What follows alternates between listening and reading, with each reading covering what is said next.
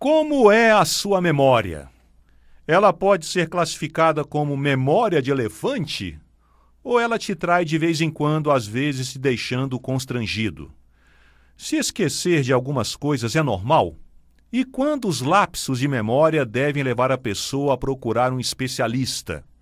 Para falar sobre este assunto, nós convidamos o doutor Heitor Felipe Lima, ele é neurologista. Doutor Heitor, muito bom dia. Bom dia. É normal a gente se esquecer de alguma coisa de vez em quando, doutor Heitor? Geralmente sim, muitas vezes sim. A gente se esquece de alguma coisa em todas as idades, desde que a gente não tenha nenhum prejuízo de função por causa disso. Só não dá para esquecer o aniversário de casamento, né, com a esposa. Aí é perigoso. Aí é o risco de, de ter danos graves. É verdade. Agora, quando é que os lapsos de memória devem ser motivo de preocupação? Quando eles começam a atrapalhar a função. Então, se alguém fazia as coisas do dia a dia sem nenhuma dificuldade antes, e por causa de dificuldade de memória começa a ter dificuldade para fazer essas coisas, aí pode, podemos ter um problema. Aí, nesse caso, então, a ideia é que a pessoa procure um especialista, é isso? Um, um, qual o especialista seria um neurologista? É, um neurologista clínico, nós somos treinados para avaliar essas questões, mas existem outras especialidades que também podem ajudar muito. A geriatria e a psiquiatria frequentemente também fazem isso. Médicos de família também podem ajudar. Tá, então a pessoa pode procurar um especialista exatamente para é, avaliar. Aí a pessoa começa a se esquecer, isso começa a atrapalhar a vida da pessoa. Aí, naturalmente, talvez muita gente comece a pensar: pronto, estou com a doença de Alzheimer. Já é, as pessoas já têm essa ideia, mas nem sempre é Alzheimer. Exatamente. Esse é um medo muito frequente, né? É, existem muitas causas diferentes de dificuldade de memória. E muitas delas são bem mais simples e menos graves do que a gente pensa. Todo mundo tem medo de Alzheimer, mas, por exemplo, distúrbios do sono podem trazer dificuldade de memória.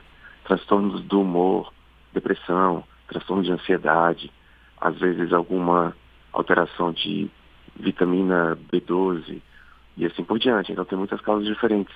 Por isso que a gente faz uma investigação cuidadosa. E aí, por exemplo, claro que nessas é, causas menos complicadas, existe o tratamento e o tratamento é eficaz, doutor Heitor? É, em muitas causas, sim. Quando não são doenças neurodegenerativas, existem essas situações até que a gente pode chamar de demências reversíveis. A gente usa esse termo para quando existe alguma, alguma causa que é bem tranquilamente tratável. E aí, então, dá para a pessoa é, com ajuda médica, evidentemente, né, é, reverter a situação e levar uma vida praticamente normal. Seria isso? Exato, dependendo da causa, se for uma coisa totalmente reversível, uma vida totalmente normal.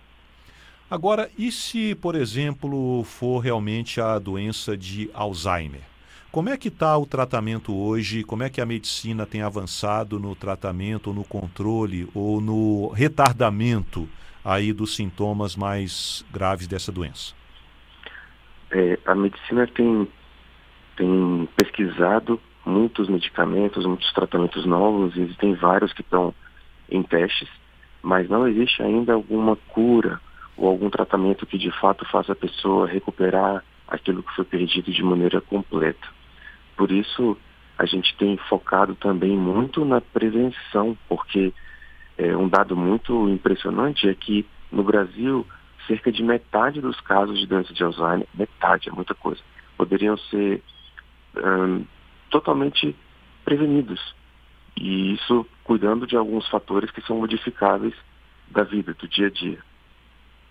Aí nesse caso, com esse, quando a pessoa pode detectar antes, né, essa possibilidade, é possível retardar bastante aí o início dos sintomas, é isso?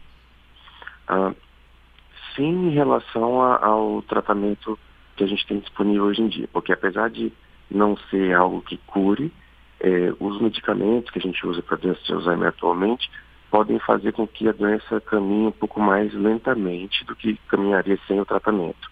Embora isso não seja em todos os casos que que ele vai funcionar dessa forma, mas em alguns casos sim. E por isso vale a pena, é, diante de algumas suspeitas, já procurar uma avaliação para ter um diagnóstico o mais cedo possível. Mas, para alguém que não tem nada, não tem nenhuma queixa, não tem nenhuma, nenhum sintoma, nenhum problema, os fatores de risco podem ser controlados para que ela nem venha a ter a doença. Ah, perfeito. Estamos conversando com o doutor Heitor Felipe Lima, ele é neurologista, o assunto a memória, a nossa memória. Então, é, como o doutor é, Heitor explicou, é normal a gente ter algum, talvez, lapso de memória, devido aí ao corre-corre da vida, talvez aí também algumas situações pode haver distúrbio de sono, depressão, ansiedade, isso pode levar a pessoa a ter lapsos mais frequentes. E é claro, só um profissional, um médico, no caso aqui, neurologista clínico, é, pode fazer uma avaliação mais detalhada para saber o que, que a pessoa tem e o que pode ser feito para ajudar a pessoa. Agora, doutor Heitor, vamos falar aqui, voltar a falar da memória. É, como uhum. dissemos no início, tem gente que tem a chamada, é, popularmente, a memória de elefante, aquela memória que o pessoal puxa, mas você tem uma memória fantástica, memória para números, memória para guardar nome, e hoje a gente sabe que tem muita gente aí que está querendo uma memória dessas, por exemplo, porque está estudando para um concurso, tá, vai fazer uma prova ou durante do, também do dia a dia das suas atividades profissionais. Dá para a gente treinar a memória para que ela possa ficar mais esperta, mais ativa, exatamente para essas situações? Uh, sim, não da maneira que é mais comentada ou mais famosa ou mais simples, né? De usar algum tipo de medicamento sem prescrição e sem ter transtorno, que é um problema que está ficando grave, infelizmente muita gente está fazendo e que não resolve. O que a gente uh, tem de mais sólido quando a gente pensa nas pesquisas que foram feitas de maneira mais séria, mais rigorosa, curiosamente, tem a ver com hábitos de vida. Então, se você quer melhorar a sua memória, o que existe de mais poderoso para se fazer primeiro é, um, fazer atividade física regular. Dois, cuidar para dormir bem. Três, cuidar para ter um bom padrão alimentar. Quatro, cuidar para ter lazer, para que consiga relaxar também. Até porque se a pessoa ficar com o cérebro ligado direto com rede social, com celular, com computador, tablet, dorme pouco, a memória evidentemente não vai ser nenhuma maravilha, né, doutor? Exatamente, porque para a gente ter uma memória funcional, a gente precisa de uma outra função que é casada com memória, que é a função da atenção. Para a gente poder se lembrar de algo com maior facilidade, a gente tem que ter uh, tido a oportunidade de ter bastante atenção na hora de viver aquela coisa, de captar aquela informação. E esse estilo de vida que não tenha os cuidados e que esteja muito uh, envolvido com as redes sociais, como você falou, com as telas e tudo mais, várias coisas ao mesmo tempo, acaba dispersando a atenção. E isso faz com que a memória não funcione tão bem. E a pessoa acha que tem um problema de memória e, na verdade, era uma dificuldade, era uma desatenção relacionada a esse estilo mais uh, agitado de, de funcionar durante o dia. E para os concurseiros de plantão, já que temos aí em 2024 perspectiva de grandes concursos públicos, tem muito concurseiro aí que vara à noite, não faz atividade física, fica só no quarto estudando, aí quase que 18, 17 horas por dia e acha assim, ah, tô me dando bem. Mas tem que dormir, né, doutor Heitor?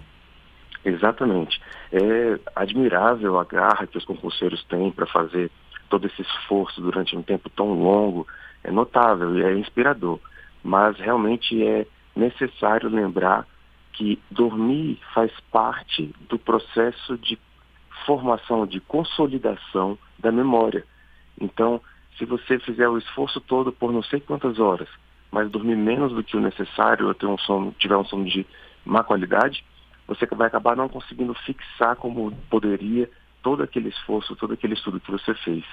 A atividade física também faz diferença nesse aspecto. Então, é necessário encontrar alguma maneira, algum tempinho nos intervalos dos estudos para fazer alguma atividade física também durante o dia. Tá aí, então, boas dicas para você que está estudando aí para o concurso público. Doutor Heitor Felipe Lima, muito obrigado aqui pelas dicas, pelas informações. Um abraço para o senhor e até uma próxima oportunidade. Eu agradeço. Um abraço. Feliz ano novo.